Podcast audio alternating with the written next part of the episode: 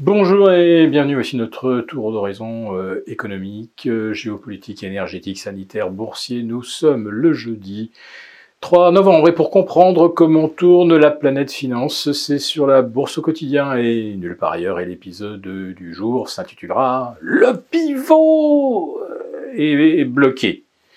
Oui, euh, la conférence de presse de Jérôme Powell a douché l'enthousiasme ou plutôt euh, sorti brutalement les marchés de leurs rêves bleus.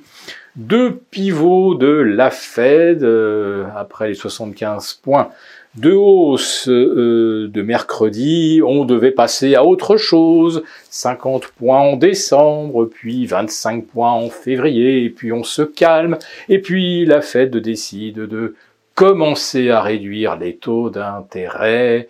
Eh bien, tout faux tout faux. Pour décembre, si besoin, on remettra encore 75 points.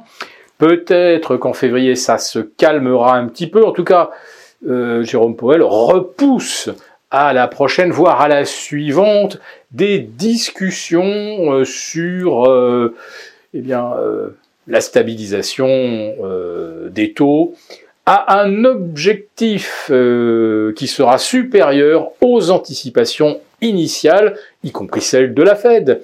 C'est ce que Jérôme nous explique. On va aller plus haut que ce que les marchés ont prévu. Et ensuite, est-ce que les taux vont commencer à rebaisser?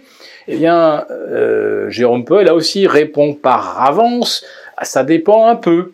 Ça va dépendre euh, si l'inflation retombe en dessous du loyer de l'argent. Car voilà, c'est comme ça que ça va fonctionner ces prochains trimestres ou ces prochaines années, on va retourner à une politique monétaire orthodoxe où les taux d'intérêt sont toujours un peu supérieurs à l'inflation.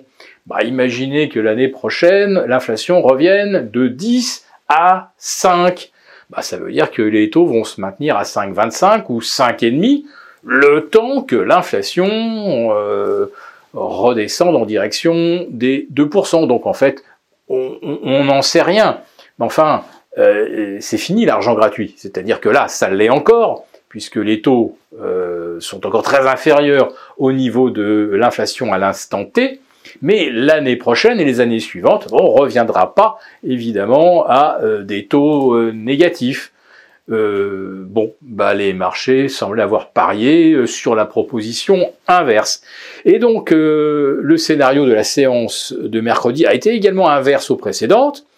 Chaque fois que la Fed avait annoncé 75 points euh, de taux directeur, en plus, les marchés avaient brutalement chuté sur l'annonce, et puis tout le monde s'était rassuré ensuite avec la conférence de presse de Jérôme Powell. Bah, hier, ça a été exactement l'inverse. Les 75 points, ah, on les attendait, hop, le euh, S&P 500 est passé de moins 0,7, moins 0,8 à plus 1,5, et puis patatras, à la clôture, ça finit à moins 2,5. Donc vous voyez au cours de la même séance, euh, pratiquement 4% de baisse en ligne droite depuis donc euh, les commentaires de euh, Jérôme Powell.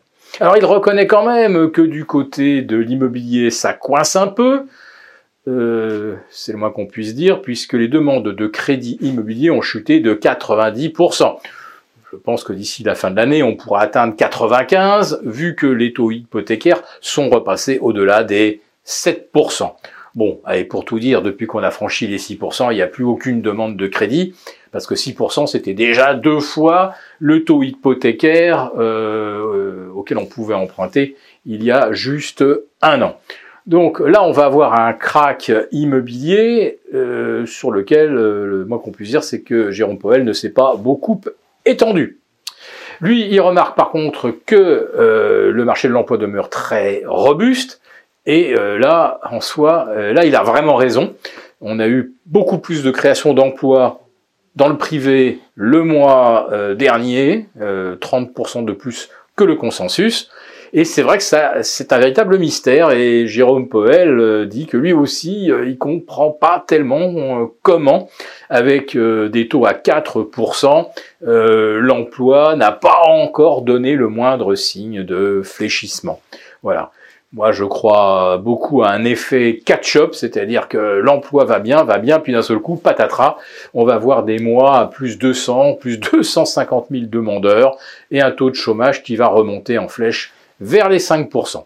Et là, Jérôme Poel a laissé en effet euh, transparaître que si d'un seul coup le taux de chômage se mettait à augmenter fortement, ou que les marchés poussaient des cris de douleur euh, avec une nouvelle vague de baisse, eh bien là, il pourrait éventuellement mettre de nouveaux outils en place. Or, lesquels, à part, euh, eh ben, à part refaire du quantitative easing au lieu du quantitative tightening, et à part euh, rebaisser les taux, ce qui irait à l'encontre de tout ce qu'il nous a défini comme future ligne de, gestion du loyer de l'argent, euh, on ne voit pas très très bien euh, comment euh, Jérôme Powell pourra éviter aux États-Unis de connaître une récession. Voilà. le CAC 40, lui, eh bien, il a buté hier une nouvelle fois sous les 6350. Euh, le DAX en Allemagne a buté lui aussi sous les 13 200.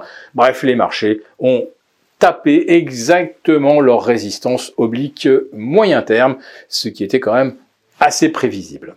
Si cette vidéo vous a plu, n'hésitez pas à nous mettre un pouce et on vous retrouve demain pour le live avec nos abonnés des affranchis.